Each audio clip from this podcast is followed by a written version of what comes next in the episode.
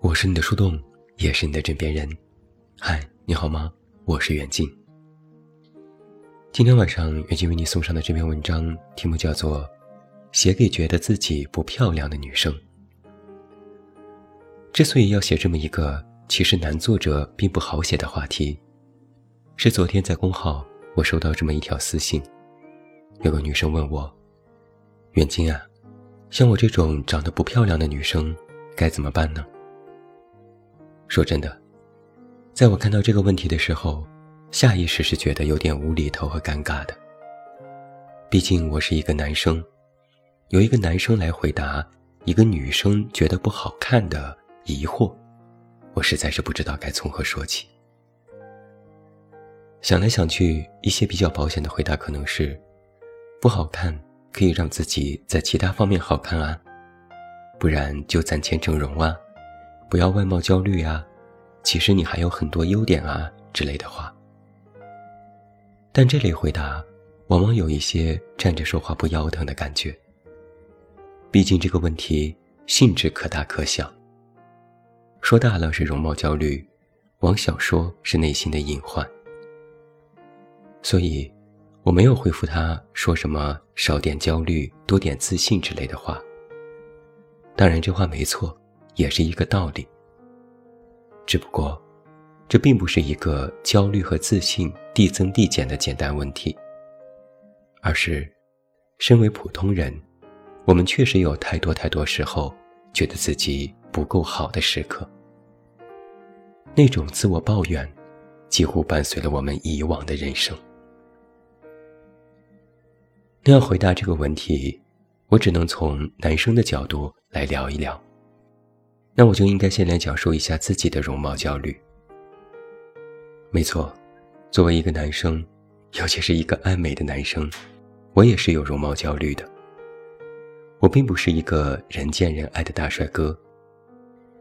虽然在为数不多的公布在朋友圈和网上的照片里，我看起来还人模人样的，但骗得了别人，骗不了自己。就像曾经有人问我。远近，你怎么看起来还是那么年轻啊？我非常诚实的回答说，重新调整了美颜参数。要问我有没有为自己的外貌焦虑而感到自卑过，坦白说是有的，而且一直存在着。像我工作的这个广告行业吧，人人都是光鲜亮丽，又总有机会接触一些明星和网红，每天在网上和小红书里。也能够看到层出不穷的帅哥。看得多了，自然就会反观自己。别人看起来美得像是主角，只有自己像个群众演员。多少次我都在镜子里看着自己的一张老脸，扪心自问：为什么我就不能帅点呢？为什么我要这么其貌平平呢？然后我就去改变。曾经我非常在意自己牙齿不整齐，那我就去整牙。后来觉得自己眼角开始耷拉，变成三角眼，遗传了我爸，我就去割了双眼皮。这件事儿好像还是第一次在文章里说。然后觉得自己脸胖，我也打过瘦脸针。这么说吧，除了没有进过手术室整容，其他比较流行的医美项目我都尝试过了。现在还每月在家里给自己搞搞微针，将自己的皮肤状态依然能够维持在二十多岁。连我妈都说你对自己下手可够狠的。我说为了美在所不惜。有成效吗？是有的。每当有些新朋友见到我，知道我的年龄后，都惊呼完全不像。无数次有人问过我是不是只有二十五六岁。连家人都说，我比起实际年龄看起来小个七八岁不成问题。讲真，是高兴的，沾沾自喜的，虚荣心得到了极大的满足。但是我对自己满意了吗？其实没有。我虽然个子很高，但是天生骨架小，动辄就会发胖，又没那个毅力泡健身房锻炼肌肉，只能维持一个较瘦的体型。但是我又头大，等到瘦下来之后，显得头更大，于是又想办法让自己不要显得那么愣。我还脖子短，视觉上就会显得耸肩，只能时刻保持自己足够挺拔，在气势上去弥补。我腿细，怎么吃都只胖上半身，于是又很羡慕腿粗的男生。我还是个大油皮，觉得那些干皮的人是天之骄子。每次走在路上，看到头小的、脖子长的、长得帅的男生，都忍不住多看几眼，然后偷偷羡慕。总而言之是什么意思呢？就是我对自己不满意的地方，如果我能调整去改，该做的我都做了，但做不到的、改不了的，只能任由他不满意去了。所以我就非常理解，为什么很多热衷整容的人。一旦开始就停不下来。我也很能够理解，为什么那些看起来已经足够美丽的人，却依然有很多不满的地方。这就是一个人的通性，我们永远不会对自己有真正满意的时刻，包括外貌。所以，这产生的焦虑也就会一直存在。改了这个，想要那个，有了那个。又想其他地方，孜孜不倦，毫无止境。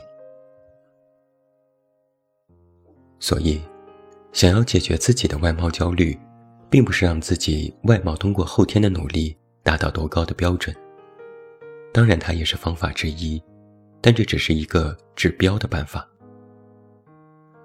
通过我的亲身经历，我可以非常的明确告诉那些觉得自己不够漂亮和帅气的男生女生。想要解决这类焦虑，还需要治本的方法。所谓治本，就是要扭转自己一直处于被挑选的状态。很多有外貌焦虑的人都会有这种想法：如果我好看一些，是不是就顺利一些？那个人就会爱我，别人就会对我好。是的，好看绝对是一种资本，尤其是天然的好看。但好看也分了等级，天然的看不上整容的，自然整容的看不上僵硬整容的，僵硬整容的看不上不整容的。一如这世界上的任何事一样，都有一个隐形的鄙视链存在。如果光是纠结这些，就没个完。不管你怎么拼，不管你怎么变好看，如果意识不变，你就会一直处于这种被挑选里。总是会被别人指摘。那么，想要改变，就只能改变自己的思维，把自己从被挑选里跳脱出来，在外貌这件事上直接躺平。我无力改变，那么我就不从这个方向改变了。我也不接受别人从外貌上的挑剔。我知道自己在这方面不达标，那么我索性就顺其自然。不参与对外貌的比较，是对抗外貌焦虑的第一招。接下来就应该学会正面面对自己的外貌焦虑。那必须要说的是，想要去掉这种焦虑是几乎不可能的。就比如如我一般，已经自认达到自我和解的程度，也没有十足的办法去对抗外貌焦虑，对抗老去的焦虑。但我已经学会正面去利用它，将它变成对自我得体和修养的一种要求。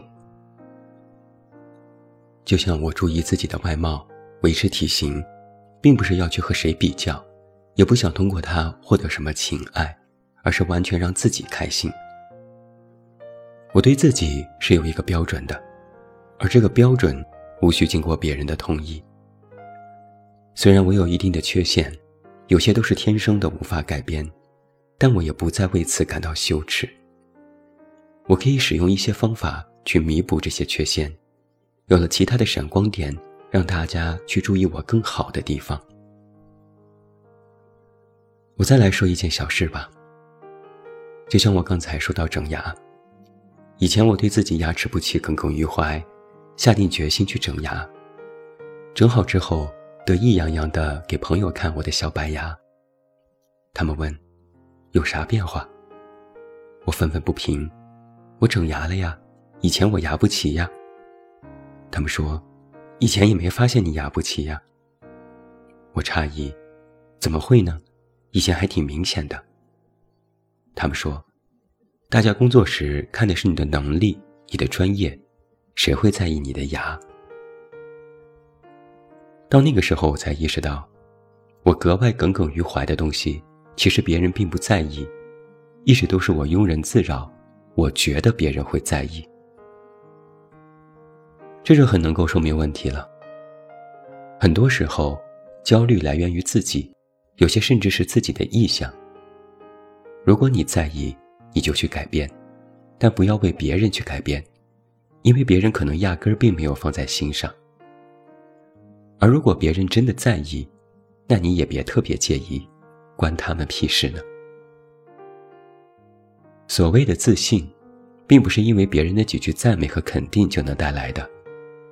自信是自我给予的，是自己由内而外散发的那种美。是直到今天，我认为美的根本是平和。你散发出的那种不紧绷的状态，你的那种不卑不亢，你的那种平静和随和，才是美的代名词。之前有看过一句很美的话，我相信你也知道：“你若盛开，清风自来。”它表达的是一种励志的含义。如果你足够美好，如花儿一样盛开，那么自有人被你吸引，为你而来。但细品之下，这话好像也有不妥的地方。非要盛开才来吗？不开，来不来呢？听起来像是在咬文嚼字，但认真思索一下，当一个人不是那么完美的时候，就没有权利和资格。去认真享受生活和爱吗？更何况，所谓的完美多由世人和比较而来。如果我没有那么好看的外貌，我人也非常平庸，那我就选择一种最适合自己的生活方式，照样也能够活得精彩。怎么说呢？生活不是一场选美，也不是比美。生活是生而为人。如何活着？总是为别人而活，岂不是亏了？要为自己。想变漂亮，也只为自己。活得松弛而自信，本来就很美。就像是，我自是清风，我自摇曳，其他的，爱来不来。我是你的树洞，也是你的枕边人。关注公众微信“远近”，找到我，我是远近，晚安。